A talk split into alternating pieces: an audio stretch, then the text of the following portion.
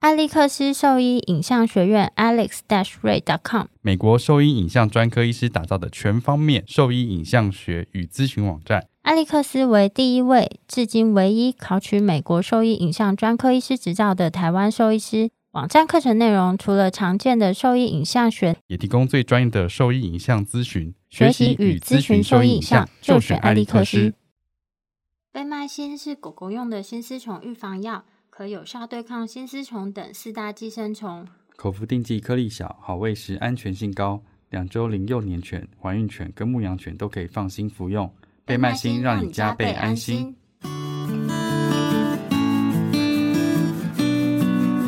你现在收听的是 Wonder Pet Talk 超级好兽医的闲聊时间，我是兽医师林哲宇 Steven。我是兽医师肖慧珍，在这边我们会用轻松谈论的方式，带给大家一些简单而正确的小动物相关资讯，也会和大家分享一下兽医师日常发生的有趣事情。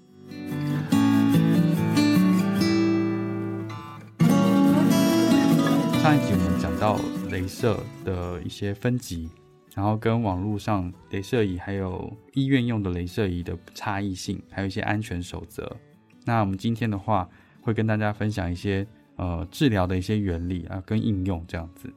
嗯，因为其实我们在呃门诊的过程中啊，因为我们之前主要是都看骨外科，然后跟附件门诊，嗯，所以在这两个就是两类型的病例中，我们常常都会建议说，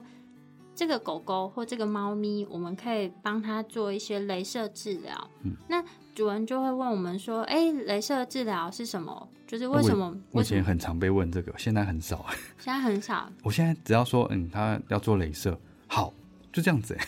他们现在都好像他哦不问知道一样。你反问他，你下次反问他，哎那你知道镭射要做什么？不是你下次反问他说：那你知道镭射是干嘛的？ 这样不是很像吗？没有啊，就好奇啊。对，哎我现在其实很少解释哎、但是我就想说，他们可能不一定知道它的原理或作用是什么，然后可是有听或是看过一些呃人家做镭射的一些案例跟效果，所以我们建议他做的时候他就 OK 没问题。他们现在对这样子的，就是非侵入性的治疗接受度很高，接受度很高。嗯其实这个我是觉得做起来是蛮舒服的啦。哦，你说对动物而言，对啊，因为他们在有时候帮忙保定或者是安抚的时候，也可以看得出来，就是动物其实他是放松，主是人就蛮放松，嗯这样子。嗯。但就是我今天就先问你啊，那你这个镭射治疗它的原理到底是什么？为什么我们会开这样子的嗯治疗建议？对啊，通常我们在这个门诊开出这样的建议的目的，主要是三个嘛。第一个是希望这个组织的修复速度更快，第二个是能够降低这个炎症反应，第三个就是控制这个疼痛反应，这样子。嗯，对啊，因为其实骨外科啊，或是附件门诊，常常都会跟一些慢性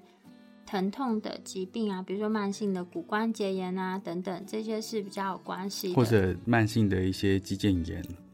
这样软子组织软发组织炎发炎嗯，相关。对，然后就其实这些疾病它蛮重要的一个点，就是它需要做疼痛控制。对，嗯，但疼痛控制呢，其实以前我们能想到就是吃止痛药、打止痛针，嗯嗯，嗯，但是现在其实可以利用这样子的镭射治疗，也能达到就是嗯止痛的效果，我觉得是可程以度上会有差别啦，但是它一样是可以达到止痛的效果，就你不会仰赖单一种就是药物的方式去针对疼疼痛做控制。对啊，因为我以前可能在十年前吧，通常那种疼痛控制都只有用药去做控制啦，对啊，所以它现在比较普遍的概念是用多方的方式去做这个疼痛管理啦，所以不管是药物或者是物理治疗，那镭射就是其中一个目前现在比较常用的方式。对，对啊，所以比较少说我们用单一个方式去控制所有的问题。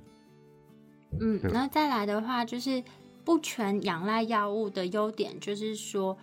嗯、动物它就可以减少承受药物所带来的副作嗯用，因为蛮多这些慢性疾病的猫猫狗狗啊，它可能就是有其他的内科问题啊，或是它年纪其实都很大了，它没有办法长期服高用频率的服药，服用止痛药，嗯这些副作用有可能对他身体伤害性是不低的。嗯，所以我们现在就也会配合这样子的，嗯、镭射就是来做疼痛的控制。嗯，讲一下最近有什么比较有趣，也不是比较有趣啊，就是其实门诊上我们大部分就是镭射控制，嗯，最常见的啊、我觉得百分之至少一半都是慢性骨关节炎的吧。长期来说是这一些啦，就长是他们期需要长期做控制。那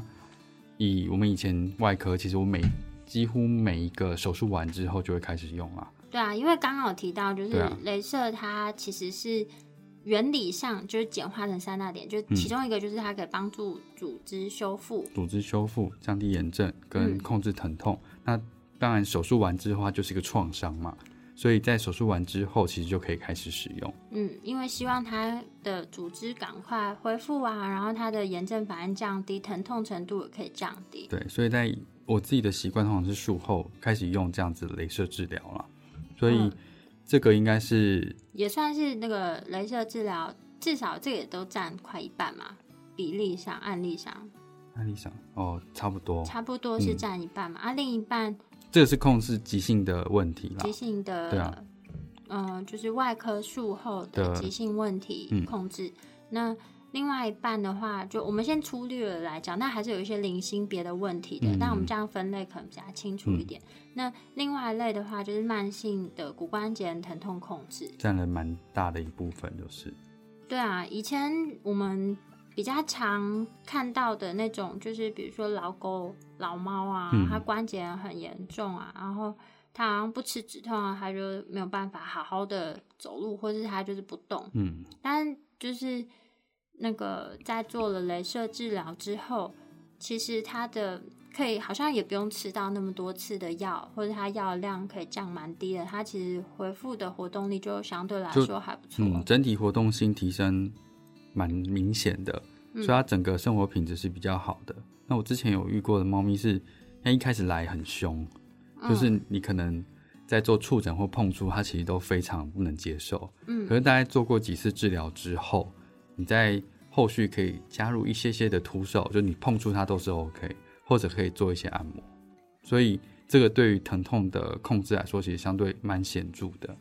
所以等于几乎是你复健门诊上，大概有七八成你都会， 对大家都会搭配这个项目。对，因为它方便，然后跟使用的时间短了。嗯，然后再来的话呢，就是它跟止痛药不一样，因为止痛药再怎样啊，不管是打针或是吃药，其实你都是有一个吃打针，嗯、就是打针这个动作，或是是要喂药这个动作。其实在这过程中，不是每个动物都很愿意它。会造成像呃不等程度的紧迫嘛，对啊，对啊，那所以但是在镭射这部分，它算是光疗，原则上它就是你可以是接触性的，或者你可以是不接触都可以，对啊，所以相对造成的一些紧迫或压力是比较小的，嗯，然后接受度其实是高非常非常多的，我们在做这样的治疗的情况下，就是大部分就是动物它都是蛮放松的、去接受这件事情，然后所以这个其实是一个蛮好的非侵入式的治疗方式。疼痛管理的一个方式。对对对，对刚刚讲了骨关节炎嘛，可能是我们以以前看猫咪看的少，嗯我觉得我们在门诊上猫咪的比例低很多。像我那时候最后面大概可能只有三四个猫咪是来做类似这样子的物理治疗，可是大部分都有加入镭镭射去做控制。我有一只猫咪，它就是折耳猫，嗯它很年轻，那只折耳猫是我记得是六到八个月而已。它其实开始就已经有关节的问题，然后一开始它它来的时候，它的主诉是说，哎，它跳或者是走路会跛脚，或者是不太愿意活动。然后它就是初期比较呃高频率的去照射之后，它活动力就比较正常一点。然后后面就是定期用这样的方式去做控制。所以除了老年的动物之外，在非常年轻的动物使用上来说，其实也是蛮蛮适合的。只要是有这样子就是疼痛问题的、啊，其实它都应该是说骨关节炎相关疼痛问题，它都非常适合用镭射来做治疗。哎、那你刚刚那只折耳猫它是胖吗？胖嘛不胖、啊，因为年纪没有很大，哼，所以算是瘦的猫咪，算是正常体态，好像大概三公斤，那那也还算对啊，蛮正常嗯的，。正常体态。嗯，就是折耳猫其实算是一个蛮可怜的，对啊，六个月，对啊，六个月，所以它这样子基本上它的猫生都都会，哎、它六个月它的症状这么严重，很明显，其实蛮明显的。然后嗯他那个主人是去领养的，哦，因为发现说，哎、那个猫咪就是状况不好。并不理想，对啊，那嗯在那边其实我觉得它已经是折耳猫被领养的机会就比较低了，嗯，所以它就是把它领养回去照顾这样子。大家现在对折耳猫的这种遗传性疾病了解的多吗？认知应该蛮多的了。只要养折耳猫的人，大概应该都都有查过这样子的讯息吧？嗯，嗯，应该因为就是折耳猫啊，它们的这个折耳基因其实会跟一个蛮严重的遗传性疾病是有相关的，就是叫骨软骨发育不全。嗯，那基本上来说，只要有折耳的猫咪，它一定会出现这样子骨软骨发育不全的问题，就是它全身的这些软骨啊，就是都可能长得并不是很健全，嗯所以它会造成它可以想象嘛，就是在关节部分各个关节，各个关节，然后脊椎的椎体之间也都有软骨存在，嗯所以当这些东西它都不健康的时候，其实都等于是它全身各处都会受到影响，嗯所以它它其实都会造成它的四肢啊，或者脊椎啊，或者是四关节等等你，有你有看过这样子的 X 光片吗？很惊人啊，好可怜、你有看过？有啊，我以前在别的医院工作的时候，我不知道为什么那时候养折耳猫的呃现在少很多吧？我我好像没有，那时候是因为呃，就是我不晓得，可能折耳猫社团的人嗯都会喜欢，都习惯带它去那个医院看诊，嗯所以我其实几乎每天都会遇到折耳猫这样子的问题，然后 X 光片看起来都非常的惊人，因为。嗯，你看，你你刚刚讲那个六到八个月就已经有这样症状，代表它可能是相对来说比较严重的。嗯对啊，那我那时候看到就是那个社团里面，等于是严重的都来，所以我们看到 X 光片真的那它变关节会形超肿吗？会很肿，然后很多就是它会是几乎是站不起来的，是因为关节变形站不起来，还是痛到站不起来？两者都有，嗯嗯，两者都有。然后有些人会觉得说啊，这样子它那个肿肿的，远远看好像好可爱，因为 腿看起来好像更短这样子，嗯但其实不是啊。你一拍 X 光片，你就发哇天哪，这个骨关节炎真的看起来超糟糕的。哦。然后讲到猫，最近有另外一个品种就是曼赤肯，嗯，曼赤肯现在相对来说，我看研究是比较少的，可是我有看过一篇 poster，上面就是在讲曼赤肯前肢的问题。变形嘛，对啊，它有分分几个等级啦，所以如果它像腊肠狗一样，它变形的太厉害的话，其实它肘关节退化的程度在很早期就会蛮明显的。嗯，对啊，所以我那时候有遇到一只是一岁的曼赤肯，它前手就开始跛行了，然后那个手肘的部分其实就可以看到一些退行性变化。哦，对啊真的好可怜、哦很，早，那个一岁嘛，我刚刚讲一岁，嗯，一对岁，啊，它就已经开始跛了。就是其实现在目前啊，因为折耳猫这个基因啊，就是它就只有在耳朵这个部分变成折耳特别可爱，嗯其他其他你看不到，就包在这些皮肉底下的都是非常凄惨的，所以因为这个。嗯，骨软骨发育不全会造成它全身这些变化，然后产生后续严重的疼痛。所以现在在英国啊、法国，好像我不知道，我不确定法国，但是嗯英国我可以确定，他们禁应止，禁止繁殖就是折耳猫。嗯，然后，但是因为你知道折耳猫啊这个品种，他们当初在选育的时候，呃，不晓得为什么这样的猫，不晓得是因为痛还是怎样，它本身这个个性就超好的，所以这些就是上游在繁殖的人啊，他们就是有一点舍不得，就是放弃这个品种，嗯，所以他现在就是会把呃。他们想尽办法， 就是把这个友善的猫的个性就是留下来。所以我们现在看到的那个什么短毛呃英哦短啊，或什么，其实嗯它嗯它们是从这个折耳猫的基因慢慢就是在被选配下来的。那这样它关节是完全不会有问题的吗？还是还是可能会有问题，但就不会像折耳这猫么一样严重是一定会有问题，嗯因为折耳折耳猫是一定会有问题嘛。嗯，那但是像这种什么英短啊、什么短之类的，就是他们目前美短，嗯，目前来说的话，可能至少在不会像这些它在很年轻啊，就就有严重的，比如说关节炎，或是再再更严重就是那些骨头变形嘛，嗯，嗯，我看过那个脊椎连在一起啊，很多啊。但你看到都是很年轻的嘛，还是都老的？蛮年轻的欸。我之前看一只是成年啦，四岁吧，四岁，也是年轻的啊，那折耳猫吗？对啊，对啊，嗯，是它年只要折耳猫的话，它们那个就会是严重。我觉得当初也并不是想要就是来虐待这些猫啊，但为了保留这个好猫的个性，就是这样子。因为我的个性会跟品种有直接相关性哦。我那时候看那个资料，它是这样子写的，嗯因为我家就是那种一般土猫啊，所以我对其他的刚刚土猫也是个性很好啊，对啊，土猫，对我家土猫个性很好啊，所以我就想说，好像好像也是还 OK 啊，对啊，所以这会不会是一个冠冕堂皇的理由而已？他们那时候，我是看他过去的历史嘛，他是嗯这样子写，啊他就说，因为我觉得这猫个性好好哦，我们一定要想办法留下它，但是又不想要让它受这个疾病所苦，所以他后面就想尽办法配出这样子的猫咪出来。哦，嗯，有这段故事，我也是就是查了之后才知道，蛮特别的。是蛮特别的那像就是刚讲到这个折耳猫的问题。问题嘛。那因为这些呃疼痛啊，它从小就开始，所以变成说他其实也不太可能做什么外科手术啊。对啊，去因为那是本身本身组织的问题啦，你是会把所有的关节全部固定起来，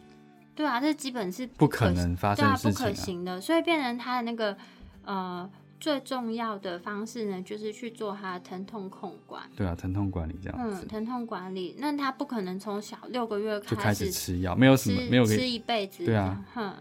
不可能。对啊，所以说就是镭射治疗就会在这个这个地方呢，会帮上一些发挥嘛。它的作用，嗯，对。然后，但这个真的好可怜哦。不过现在少很多吧，我几乎没有看到了。现在之前那个刚刚讲的那个领养的，其他好像就没有了。嗯，对啊，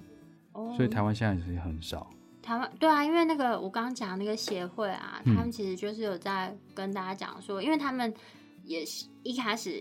也不知道这个问题嘛。嗯以前我觉得网络资讯可能也没有真的这么发达啦。然后他们就是养了之后，发现哦，这猫怎么也这么严重？嗯然后后来就是陆续他们自己有去查这些资料，所以他们其实现在在养的这些猫咪，很多年纪都是非常大。然后他们也是一直跟大家讲说，不要再养折耳猫嗯喽。好，那主要的话就是我们就用这个折耳猫来跟大家讲一下镭 射镭射的优哇塞，点镭。射没有，还有啦，我之前有遇过那个猫的关节炎啦，就正常的猫咪，嗯那它好像是我我怀疑它应该是膝盖之前有受过伤啦，所以它的那个单侧膝盖有呃，叫 medial buttress，就是嗯，就是它在那个膝膝内关节侧内侧，因为关节不稳定，所以造成的一嗯一些些增组厚织、组织增增厚。生，那它那边其实关节也蛮严重的，所以在在就诊的时候，我们在做触诊，其实他就非常抗拒。然后后来的话，只是用，因为他他那时候是十八岁，然后不太能用，有从此有肾衰竭问题啦，所以他不太能用一般的止痛药去做控制，所以就打呃就建议他可以用这样的方式试试看，去做疼痛管理。那大概做了两个礼拜以后，我在做那个关节触诊，他就比较能够接受，然比较后能够接受在家活动起身都比较迅速，这样子，哦所以的确是有达到呃疼痛管理的一些帮助。哎、那我再问一个问题什么？这个其实大家超常问的，嗯，就是之上次我们上一集我们谈到那个网络上镭射椅可不可以买嘛，嗯然后那就是通常我们在做镭射的这个疼痛控制的时候，其实最常遇到的一个问题，他们就问说，那我家里买的那个远红外线灯可不可以？哦因为刚刚讲了，镭射的治疗原理不是热敷这件事情啊，它就是可以修复组织、降低炎症跟呃控制疼痛嘛，这三个。对，那可是远红外线主要的功能应该是热敷啊，应该是说不接触性的热敷。对啊，因为那我记得它的穿透度大概只有一到两公分左右。然后如果你的动物的毛没有剃的话，其实你被遮蔽掉的这些能量其实是非常多的，所以你真的到达你要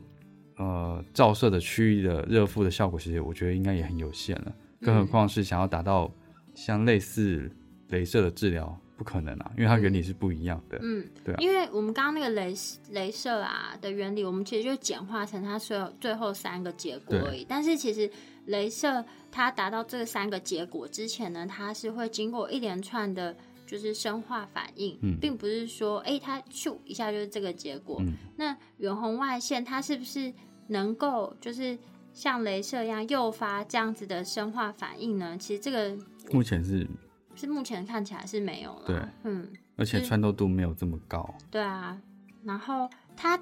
目前我们大家知道，就是它可以有一些热敷的效果在，所以就是在这些骨关节疼痛的狗狗、猫猫啊，你想要利用远红外线来完全取代镭射治疗是不可能的。对，完全不可能的。嗯，那所以你在做这两件事情，也是目的性是不一样的。通常我建议在做像这样子的远红外线，就是热敷嘛。所以热敷针对的部分就是软组织的放松。所以其实我觉得这个远红外线它比较好的适用时机，可能就是说，哎、呃，有点像是热身的功能。嗯，嗯，就是比对他对躺对在那边休息呀、然后你希望等一下大家出去走一，就是走一走，嗯，然后你怕他就是可能起身会有这个不舒服感或什么之类，你可以先用远红外线照一下，大概类似这种，对，其实嗯这是通常在用的主要目的。嗯，就对是啊热身热身的功能是比较重要对啊，的，然后再就是真的慢性的骨关节炎，你可以做这样子的照射，主要是针对软组织去放松，然后照射完之后再开始做其他，做一些活动，对，对啊会会对他来讲，效率是比较好的。嗯，对啊，所以有时候我们在做四级镭射的治疗的时候，其实因为它有时候会产生一些热量的散失啦，嗯所以它会在表层达到一点点热敷的效果。嗯，所以通常镭射完之后再做活动，有时候会比较容易，或者效率会比较好一点。嗯，对啊所以每个仪器呀、就是都不是不好，只是嗯你要把它用在适当的对时的地机，方，对的机，对的适应症，嗯，才对会啊达到它发挥它最大的功效。啊嗯而然后再来就是，我觉得有时候常常人家会说一一个就是比如说远红外线仪啊，它就可以达到所有的治疗效果。我觉得要就治百 病啊，治百病，这不可能，没有镭没有射一治个百病，没有一个，就是当一个东西它可以治百病的时候，相对来讲它一个病都治不了。哼，这是你说的， 对我说的。没有啊，就表就示是它的治疗效果都是非常浅 mine 的，对，对都啊很少很少。镭射其实没有不好啦，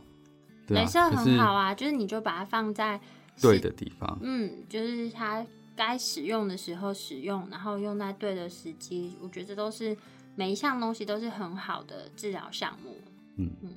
我们刚刚讲的这个镭射治疗啊，嗯其实呃都不是说，哎、我们来看一下这个动物，我们马上就说哦，它做镭射什嗯么，其实。这个其实就是会回归到我们每次都会不断的在强调一件事情，就是说我们必须先做正确的诊断，才会做后续的治疗建议。嗯所以就是在某一些情况下，虽然我们怀疑，呃，我们我们在有些某些情况下，我们就不会直直接建议做这些，不会直接建议做镭射，尤其是在怀疑有癌症嗯，或是肿瘤的情况下，我们不会直接贸然的去做镭射治疗，对因为在绝大多数啦、嗯的文献上面是讲说，就是镭射治疗，假设你直接把它照射在肿瘤上的话，其实你反而会促进它的生长。嗯，因为刚刚讲到嘛，镭射的原理是一个活化组织嘛，嗯，对啊，所以虽然没有真的有人实验说我们今天照了镭射之后，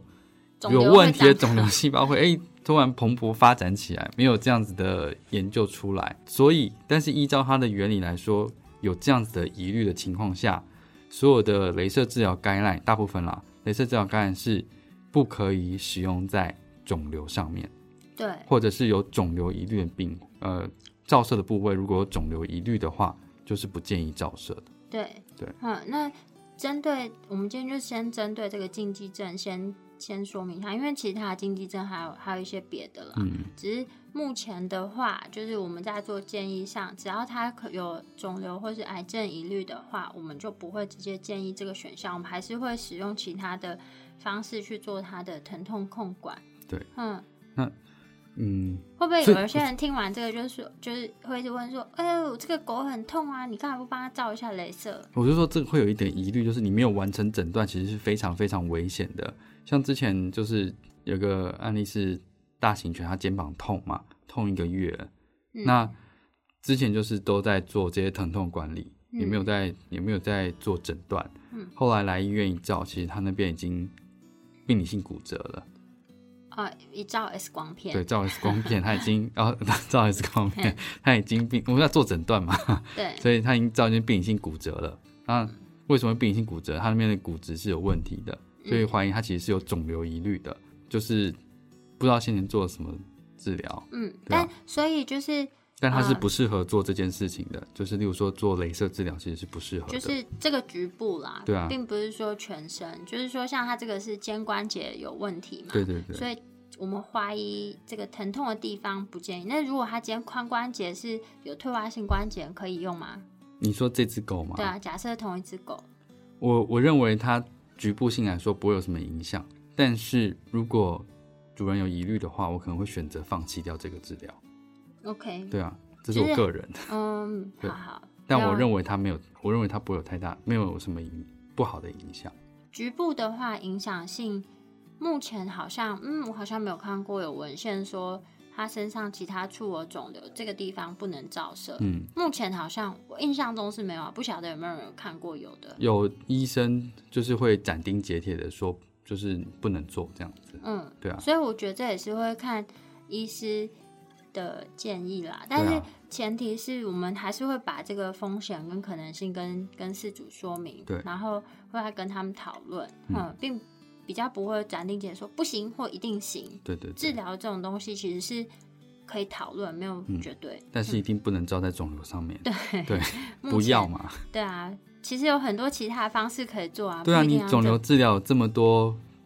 这么多正规的方式，为什么要选择一个有疑虑的方式？嗯，对对吧但但是，对啦，目前我们讲的就是这种理疗、镭射做肿瘤治疗，绝是大多数啦，我看至少九成以上的书籍是主流上没有比较没有人会把镭射治疗用在肿瘤上。主流、嗯我这样讲好因为了，因为它等于是一个替代疗法、欸，嗯，我觉得它是一个替代疗法，因为你有其他那么多正规的、有效率的肿瘤治疗的选择的话，不应该是会选择这个。对啊，那你是哎没有办法，没钱了，或者是真的其他的治疗他没有办法接受，才去尝试性的治疗，这样子。嗯，可我觉得那不这个是一这个，就是一个很大的议题。对，啊，嗯，嗯好，这不要对啊讲太 多。对啊，就是反正，嗯、目前我们在建议上，大概就只有这个，我们会。特别小心，特别小心跟再说明。那基本上其他大致上还好，所以又拉回到，如果今天你是自己去买镭射仪的话，你没有做诊断的情况下，嗯，你在做镭射治疗的时候，会不会把它照在肿瘤上面呢？ 哎、 对啊，所以其实就是这东西不是一个玩具啦，就你对买啊回来买、买回来用是无任何风险的，就是呃还是要遵照医师就医的疗建议，医疗这件事情，其实最主要是帮你监控的那个人啊，其他东西都是仪器嘛。就是工具而已。对啊，嗯就是工具。所以说，跟有有问题还是请医师评估会比较好啦。嗯，大概就这样。OK 嗯吧？可以，嗯没有问题。好，那今天的话呢，我们就是讲一下这个雷，目前我们在临床上镭射治疗的原理，就是呃，促进组织修复啊，降低炎症反应，以及就是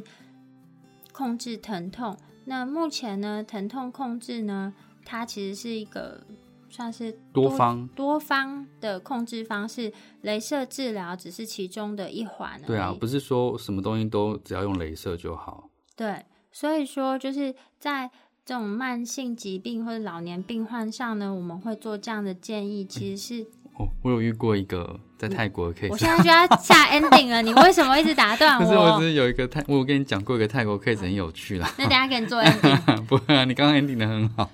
你屁！哦，那你继续好了。好，你讲完啊。没有，泰国 case 就是他他是髋关节发育不全，可是已经很老了，嗯然后同时他有肿瘤的疑虑，然后主人其实不太想做镭射，嗯所以后来那医生帮他选择了用一个用针灸的方式去控制疼痛。嗯，对，我觉得电针，那我觉电得针我觉得诶蛮蛮有趣的这样子。这跟今天的完全不相干啊。 有啊，他放弃了镭射治疗啊， ，OK，然后又有肿瘤啊、经济症， 哼，所以反正就是疼痛控制它有很多种方式，那就是镭射治疗只是其中一种，并不应该为了它舍弃，就是不应该用它取代其他所有的东西啦。对，因为嗯通常它是一个辅助，我觉得它算是一个辅助的角色啦。嗯，对。所以如果说你对这个过，嗯，怎么就是是不是要购买啊？是不是或是说医师跟你解释上有一些疑问啊，或什么你想更了解关于镭射这个东西的话呢，就是我们在网络上有放了一些原理，还有一些适应症的介绍。嗯，那如果说记不起来，或是你想要再看比较详细的文章解说的话，都可以上我们的网站。我们的网址是 triple w wonder vet com t w 或是 Google FB 搜寻 Wonder Vet 超级好兽医，都可以找到我们的文章哦。那今天的节目就到这边，嗯，可以吗？可以可以，我觉得很好。你屁！你每次都打断 我我。我觉得很好，没有，我觉得我分享的很有趣啊。好，好，那就先这样子哦，拜拜，拜拜。